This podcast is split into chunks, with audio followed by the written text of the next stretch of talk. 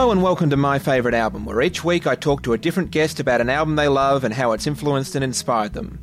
My name's Jeremy Dylan. I'm a journalist, photographer, music industry exec, and the director of the music documentary Jim Lauderdale, The King of Broken Hearts.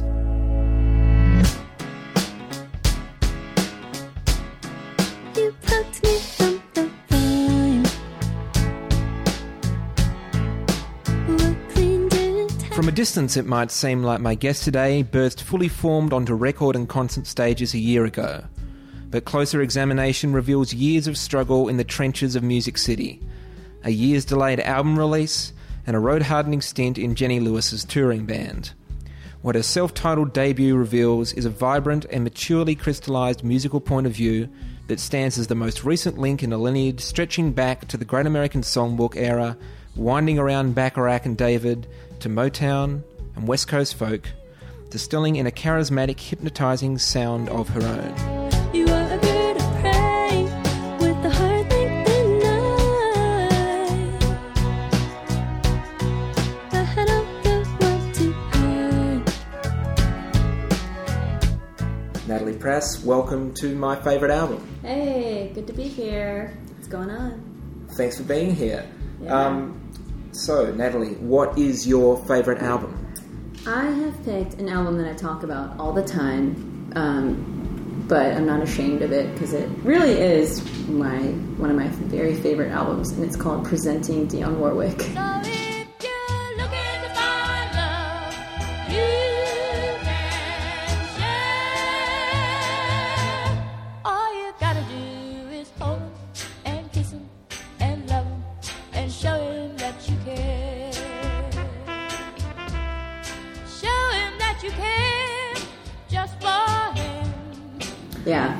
So, this album came out in 1963. yep. I'm going to take a stab that that's not when you picked it up. Yeah, I'm actually uh, 300 years old. Uh, I heard this record for the first time when I was 14 years old. I got my first record player at that time, and um, you know, my parents were a little confused by it, but they were also, I think, they were a little impressed that I was interested in getting a turntable. And so my dad gave me a stack of his old records that he managed to hang on to, and this one was one of them. Um, and I was immediately just taken aback by it. Just Dionne's, uh, like the songwriting, I think it was like a mixture of like the songwriting and her singing, like how she, you know, I, I'm a singer primarily, so I'm really attracted to especially female singers and just her delivery and how she like says certain words and sings certain things. I just really, it was just so effortless and beautiful, and how it was like a mixture of really soft and then, but really strong at the same time. I just really connected with her style. It really has stuck with me till today. Did you always have a preoccupation with stuff from that era? I think so. Yeah, I mean, I'm lucky. My dad has legit music taste. Like, I grew up um, listening, you know, driving around in his station wagon with him. You know, going to whatever, like Applebee's. You know, I don't know if you have Applebee's here, but We don't, but I think we understand the concept. you know, you get it. Um, going to Applebee's in the station wagon. My dad would put on the oldies station, which is like Motown, and he had a couple of those white cassette tapes. You know, Beach Boys, the Beatles, like old Beatles. Yeah, Mo- Motown primarily. So that's really been the foundation of like the type of music that speaks to me and like what has you know, like, like really developed like my musical taste at an early age. Yeah. I've always been really into music, like naturally. Um, I've always been. It's just been a, I don't know, something I've. It's really clicked with me ever since I was a kid. You know.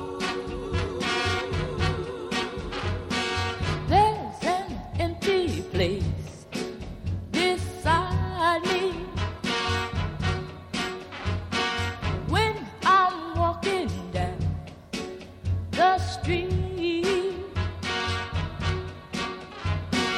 that's the place where you used to walk, the place where you held my hand. Now I reach and all I touch.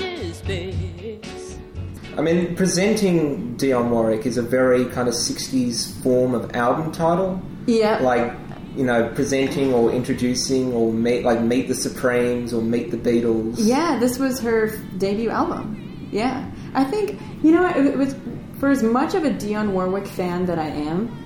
I don't really know much about her history. Like, I know she was singing in the church. I know her niece is Whitney Houston, and Dee Dee Warwick is her sister.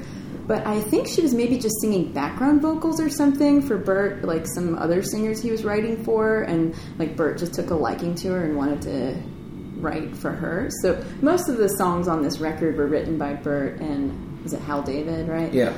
Some of them weren't, um, but most of them are. And uh, yeah, it's like here she is presenting Dionne Warwick. Yeah. Well, I think the story, yeah, she was a part of a group of backing singers called the Gospelaires. All right, there it is. Okay. and they did a lot of like sessions in the early 60s and one of them was for a drifters song that Bacharach and david had written and they kind of heard her out of the pack of those gotcha. backing vocalists in the session and got her cutting demos for them Yeah, she has such a distinct voice. I can see how that would easily happen. Yeah, that's cool. Good for her. So were you how what's the distance between when you first started listening to this record and when you started singing and developing your own vocal style You know, I started singing at a really young age as well. Like, I wrote my first song in first grade, and um, yeah, so I was like always really interested in singing. My sister, my older sister, who's six years older than me, would sing and stuff, and I, she was my idol. So um, I was like, yeah, I'm to sing too. That was a time of you know Whitney Houston, Mariah Carey. Uh, those were like the really big female artists. At your the time. obvious influences Yeah, right? Well, actually, I was in the Whitney Houston fan club. I was a Oh, yeah. huge Whitney fan and Mariah fan. I had like all sorts of Whitney pictures on my wall.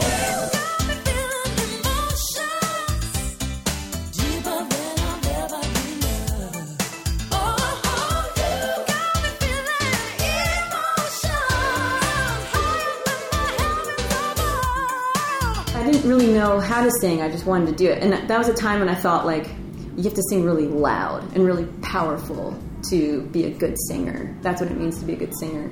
So then when I heard Dionne and really Diana Ross too, once I uh, once I started to understand where the how like they used their voices to their own advantage and like create their own sound then that started to open up my mind a little bit like oh you don't have to like belt out what you're saying to be a good singer you can have a lot of restraint and it has just as much if not more emotional value to it. Is that the word? Value? But you know what i mean? It's Yeah. like you don't have to scream at somebody to get your point across. It could be just as powerful if you're you know being really quiet. Well, that is kind of.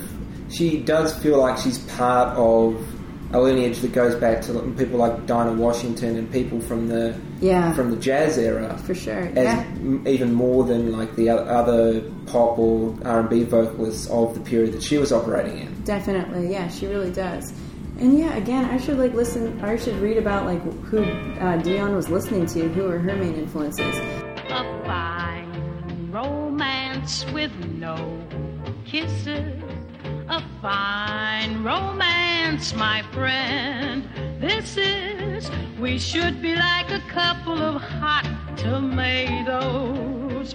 But you're as cold as yesterday's mashed potatoes.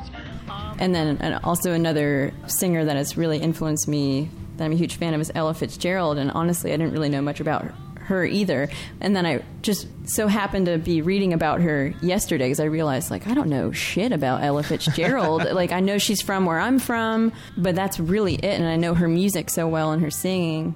Turns out Ella Fitzgerald was this like badass, married to a drug dealer.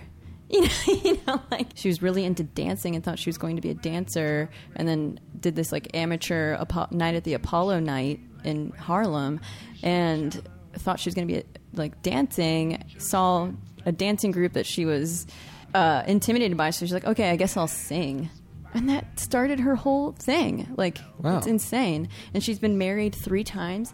And what's so awesome is Ella was possibly married to a guy from Oslo and had an um, apartment in Oslo, which is incredible to me, like metal capital of the world, like Ella Fitzgerald just chilling in Oslo It's it's funny, and you don't associate her with that kind of lifestyle from at all. the t- the tone of her music. exactly. So I'm like, I wonder what Dionne's up to. You know? yeah, because you think like you think you know Billie Holiday that makes sense, but Exactly, Ella or yeah. Dionne is kind of You know, yeah. Um, like the most pure, like Ella has the most pure voice ever. Maybe like the most.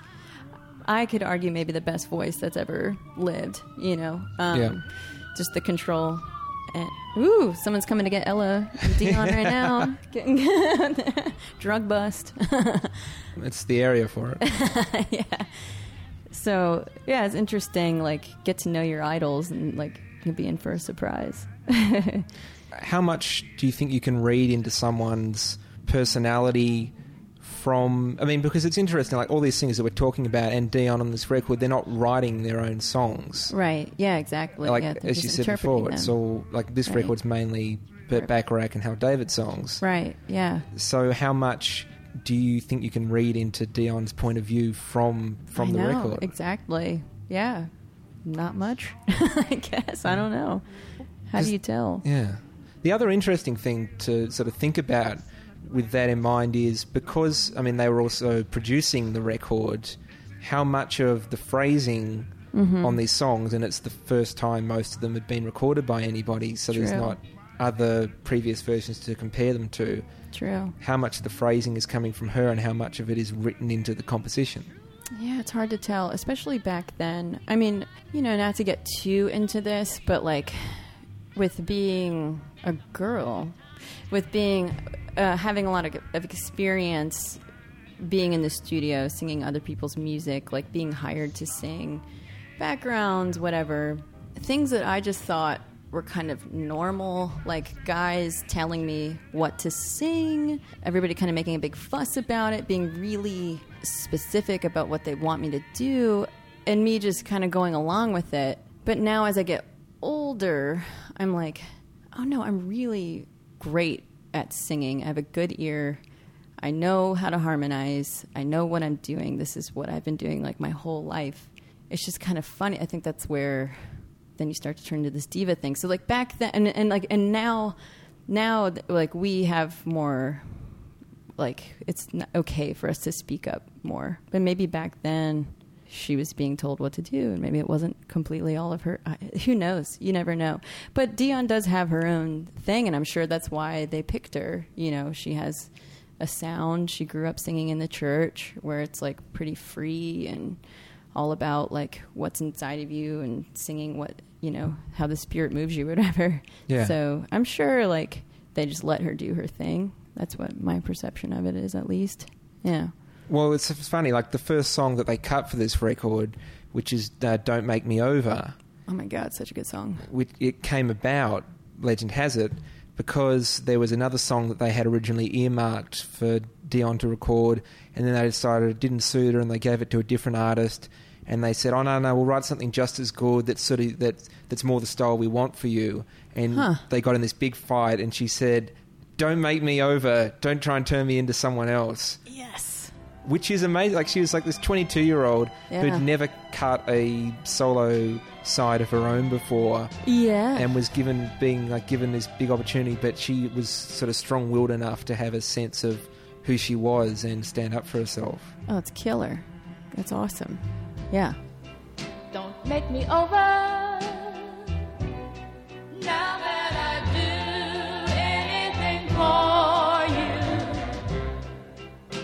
Make me over. Now that you know how I adore you. Don't pick on the things I say, the things I do. Just love me with all my faults the way that I love you. That's great. I love I love hearing stories like that. Just someone saying one key phrase and then just making a brilliant piece of music from it. I recently heard a story about I Can't Make You Love Me, Bonnie Raitt, the guy that wrote the song just heard was like picking his kid up from school or something and he heard a mom say to her husband like on the phone or something like well, I can't make you love me if you don't. And he heard that and then, yeah, wrote that amazing, brilliant piece of music. Yeah. Just hold me close.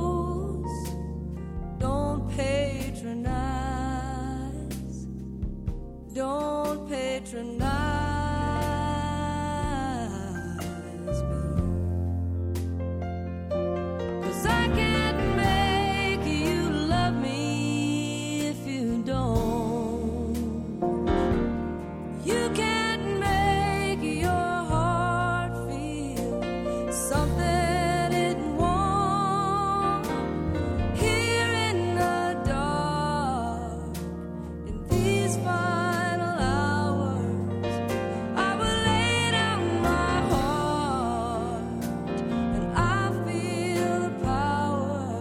love stories like that. It's amazing how often that's actually. You'd think it's like one of those kind of things they make up for movies about musicians, but I know. it does yeah. seem to be like, you know, Ringo saying, Oh, it feels like we've been working eight days a week. And then eight days a week, oh, God, it's been a hard day's night.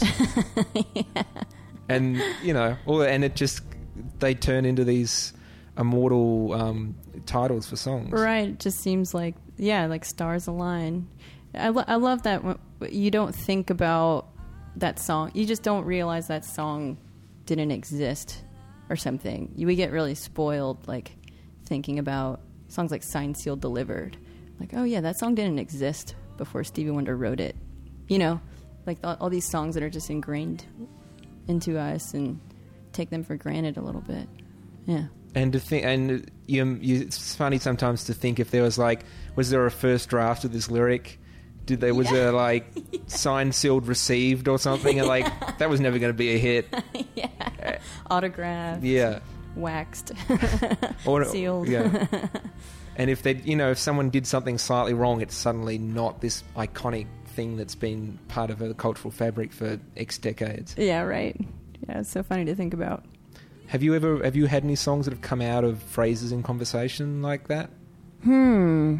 Let me think. Uh, not that I can recall. Something that I do do a lot is if, if I do hear, you know, I'm one of those people. I like to go out by myself a lot. I like to go to coffee shops and eat by myself. I'm one of those people that people feel bad for, but I actually like just like choose to do it because I.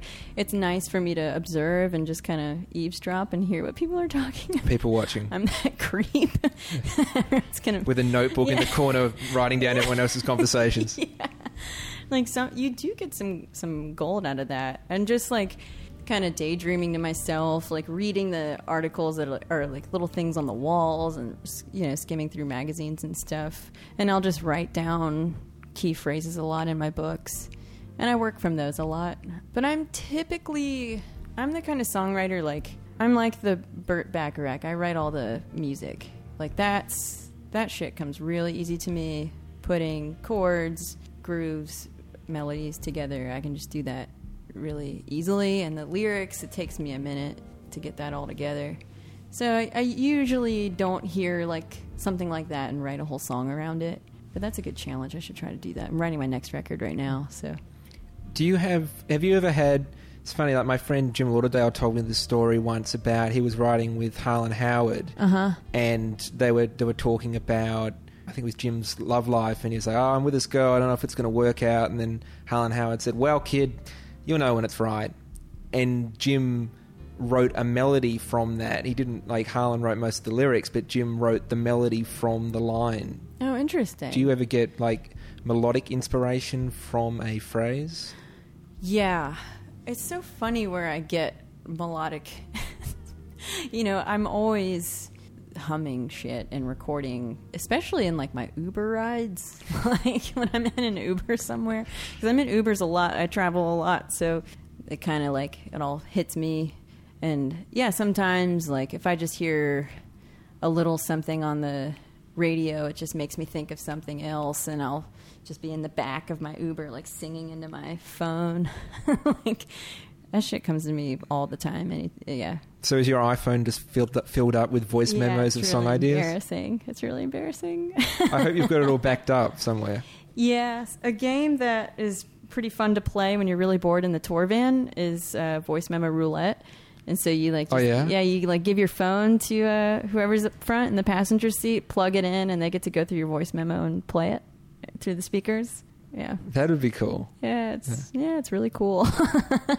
Do you have? Uh, does it need to have more than one person with a iPhone for the voice memos to work, or is, yeah, I guess so. We all have iPhones though. but Yeah, that's a good point. yeah. Just tell me that we're through and make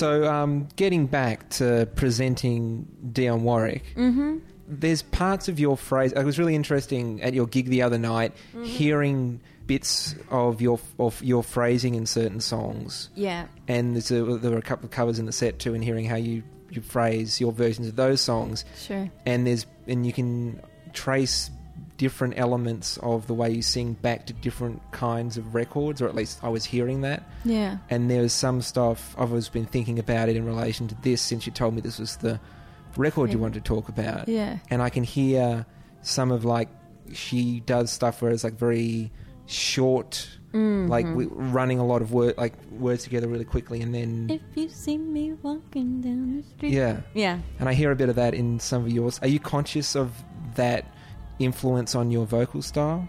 Definitely. yeah.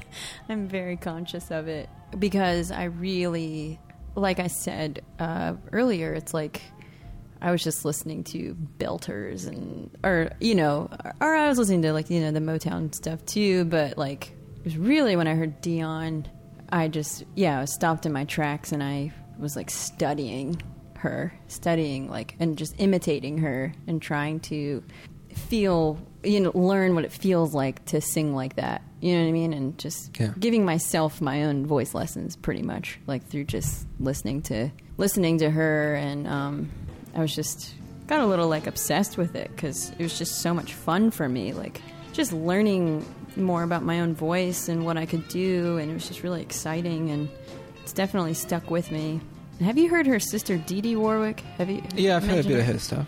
Holy shit! So Dee Dee's got like like Dionne's more classy, I guess, or um, like very kind of like sweet, I guess. Dee Dee's like the soul kind of screamer, like church girl. Yeah. You should check out her song "Foolish Fool."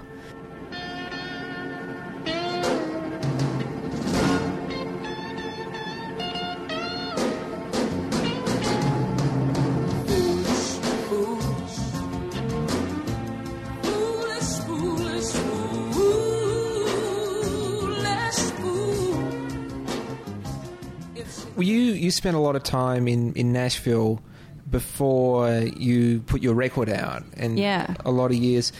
I, I, and I was I've been curious whether during that period you had people trying to make you commit to a certain element of your sound because you've got a really interesting sort of blend of sounds going on in your stuff. Mhm. And, Yeah. and- and if you wanted to, you could have gone for more of like a in the you know Gillian Welch Americana Yeah. side of things, or more of like a straight soul, let's be retro and do it exactly like they did in 1964 Mhm. thing. Where you Yeah. ha- did you have people trying to make you fit into more of one of those boxes? Um, no, um, which is nice. The thing is, with being in, you know, Nashville, you know, in my early 20s, trying to, you know, graduating college and really like, okay, I need to put a full length, I need to make a full length record now. Uh, so I was like 24, right? And I'm 29 now. So this is the time, like, I feel like electronic stuff was getting really popular Yeah. and like where it was the norm for it and this is still the norm and it's great uh, but just like you by yourself with a laptop or you and one other person on you know got pro tools everybody's you two are just playing everything and i've done my fair share of that kind of recording too but i just knew that's not i knew that wasn't the kind of music that i wanted to make that's not what like i always go back to like stuff like from this era, 60s, 70s, because it's just that real sweet spot of everything is amazing. Everything's really well thought out. Like the songs are brilliant, singing's great, players are great, arrangements are great. I really wanted to make something like that because that's just if I was trapped on an island, that'd be the kind of music I'd want to listen to for the rest of my life, you know. So I was going around to different producers talking about, you know, what I wanted to do in Nashville, and I kept being like, I want to make a Dionne Warwick record, and they were just like, hell no, you know, just like, how do you do that? Like, there's no money, there's that would take so much time, blah blah blah, excuses. I was kind of getting a little discouraged, and then I got hooked up with my like from a mutual friend. So I was singing backgrounds on my friend's record, and I was like, "Dang, this sounds amazing! Who did this?" He was like, "Oh, this guy Matt White in Richmond, Virginia." And I've known Matt since I was a kid, like since I was like 13, 14. We competed against each other in a battle of the bands, and I was like, "No way! I know like I know Matt. Like that's crazy! Like." And it just sounded so good. It sounded so natural and great playing, blah blah blah. And he's like, "You really should hit up Matt. Like, I feel like you guys are kind of on the same kick musically. You know, like what you want to do." And so, yeah, I emailed Matt. This is like 2011. I was like, "Look, I'm I'm wanting to make a record. I love Dionne Warwick. I love Brill Building. I love." You know, Stax and chess kind of stuff, and I have all these songs. Um, I don't really know how to go about doing this, but like it sounds like from what I heard, like you're, you know, into the same shit. So took Matt a while to write me back, email me back, and it didn't take until him seeing me live where he was like, "Okay, yeah, let's make a record, let's do this." And at the time, Matt was working on his record label now, Spacebomb Records, and that wasn't even a label yet. It was just an idea, and um, I really believed in it. So yeah, and then I just started going to Richmond like once a month and working on stuff with Matt and everybody there. And uh, Matt, like, yeah, it's like Matt really got it. And I think it has to do with like maybe they're just not in an industry town, like, you know, Richmond, like, you know, What happens in Richmond? what happens in Richmond? What what kind of what is Richmond like? Um, Richmond is very special. It's kind of weird. It has like a dark history. You know, it's like the capital of the South or whatever, burnt to the ground after the Civil War. But it's a really old city. Like I like my street is all cobblestone roads. I live in like this beautiful row house. Like there's row houses everywhere. But there's a real. It's really progressive because it's in this like really central area on the East Coast. There's people that come from all over, like New York, Baltimore, D.C., Philly, to teach and just to live because it's really cheap to live there. There's a lot of artsy people that live there now. There's like a really good college there with the good jazz program and good visual art program. So that kind of like is the like the heartbeat of the city, I think. And it's just like it's really slow. It's really beautiful. It's really slow. There's a beautiful river, the James River, and you just feel all the history around you. It's beautiful weather, and for some reason, I just really like felt connected to it. I mean, I guess it's because I'm kind of from that area, but that's why I moved back, and it's just such a great place to make a record because there's like no distractions. You know, like I said, it's really slow. And the people there, like, there's there's not as many musicians in Richmond as Nashville. Like, that's not even a question. But the musicianship and the passion is still there, if not even more so. Like, at least with the people that I'm involved with in Richmond, like, people are just really passionate and take their instrument very seriously and are seriously educated and skilled. And I talk to these people, like these players, and I just feel like I'm, t- you know, I learned something. Like, you know, they're like encyclopedias of like, you know, trombone, and it's just really, it's really cool. Like, like Nash, damn, like Nashville has like great players, you know, um, but it's just everybody's kind of spread thin, maybe, and it's an industry town, so there's always that kind of cloud above you. Yeah. It's easy to get jaded, maybe. And yeah, You know, I, I do get. It's funny. Like Unfortunately. a friend of mine, Australian friend of mine, lived in Nashville for ten years, and Yeah. it was a like big. Get, does a lot of session work, Mm-hmm. songwriter, and he just moved to Malibu like a year and a half ago. Oh, good for him. and he he way prefers it there. Yeah. And I think he just you just get what he was saying when I caught up with him recently was kind of sort of what you're talking about. I think you just get fatigued by do. everybody's like, oh, you know, we we might be cutting an EP now. Like, oh, I'm really trying. This deal might come through Oh and all that stuff. Every day. Like, yeah, you go out to a coffee shop and you just hear like name dropping and like working on this song. And I just got like, okay, I'm done, you know? And especially, you know, I was on the road with Jenny, Jenny Lewis, and, and, you know, I would come back to Nashville, you know, in between legs of tour. And it was just getting like, I could just, it just felt like it was getting worse and worse. And my last couple years of living in, uh, not Richmond, Nashville, I had this great attic that um, had all my gear and music stuff in, and I like never left my attic because I was just like, I don't like any of the music being made in this city. Like, I'm, I just made like really weird a cappella music and keyboard music, and just turned into this like you know attic creature. I don't know. I just kind of got fed up with the whole vibe there, and it just. And the thing is that that got really depressing is there's so many people moving there now, and they were knocking down all of the old studios, hmm. knocking down all these old landmarks that make Nashville so special, and the reason why people are there in the first place. They're you know, and the city's not taking care of that kind of stuff, those historic landmarks of why people are attracted to the city in the first place. And that was really depressing for me. So Richmond, you know, looked really great. I can imagine. yeah, yeah. How long were you on the road with Jenny for? Um, I was with her for just about like under just under a year, I guess. Yeah, started playing with her in oh man, April. Yeah, yeah, not not yeah, not even a year. So I was with her for like the main album cycle, like because now she's still touring, as you know Yeah. because you've seen a couple of her shows recently. But that was like the bulk of her album cycle. So that was so invaluable to me to be on like just like a sideman and all that. And I could just really relax and like observe Jenny. And she's just a star, you know. She's amazing, and just how she handles everything. And she's, this, I mean, she has like so many records now. So, um, just observing how she handled everything, what goes into like going through an album cycle. So by the time I left her band, you know, my album came out pretty much immediately after that. So I felt totally prepared, you know, Yeah. which is really cool. like, really, yeah, that was good. Good for me. Because maybe I wouldn't be here right now. I'd be it's back in my attic crying. Making a cappella music. yeah. Which is pretty much Couldn't the opposite of what you Yeah. ended up doing. Yeah.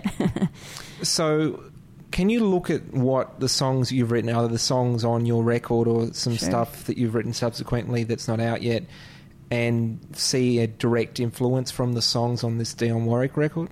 Yeah, I, I, I get. I mean, it's it's so funny. Like when you're writing, you don't really when like you know the inspiration hits you or whatever. You don't. Sometimes you don't fully understand where it's coming from all the time, and it takes a little bit to be like. It takes a little while. You're like, oh, it's that. That's what this means, or that's where that came from. And, and maybe like to me, I'm like, oh yeah, this sounds like an Aaliyah song, but somebody else could be like, oh no, that sounds like you know, whatever.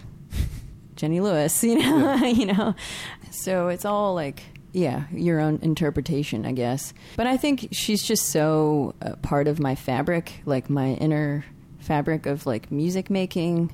I think it's pretty inevitable that she's just not in there in some kind of fashion, you know? Yeah. You take so long to say.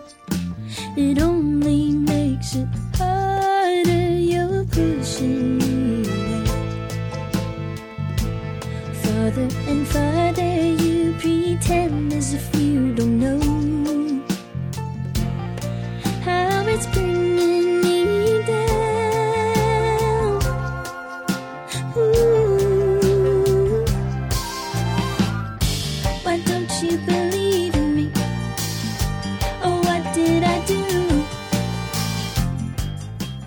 go back and put this record on now, as opposed to when you first discovered it when you were a kid with your first record player, Yeah. what's it like to listen to it these days? I still get so excited because honestly, like, I know these songs so well off this record because I played it so many times. but it's been a while. Like you know when you overplay something, Oh yeah. you know, and you gotta have to you have to step away from it. You have to let it go. It's still a part of you, but like you can't overdo it. But there's times if it comes on, I'm like, holy shit, this is the best song ever written. you know, like I still get super excited and like how Burt like his like those trumpet solos and stuff, and just how effortless all the chord changes are, and like the the tempo changes, and um, you know, like it's just so fluid, and I st- yeah, it just never goes away. Yeah, that excitement for these songs. Yeah, Well, Natalie, thanks for talking to me today about your favorite album. yeah. Thank you for having me. Well, Mr. Bluebird, on my shoulder, and it's the truth. Now it's natural. Everything is gonna be. That's it for another episode of My Favorite Album. Thanks for listening. I've been Jeremy Dylan. You can follow me at Mr. Jeremy Dylan. Like our Facebook page at facebook.com slash my favorite album.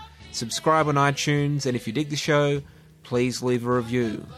Thanks again for listening, and see you next time.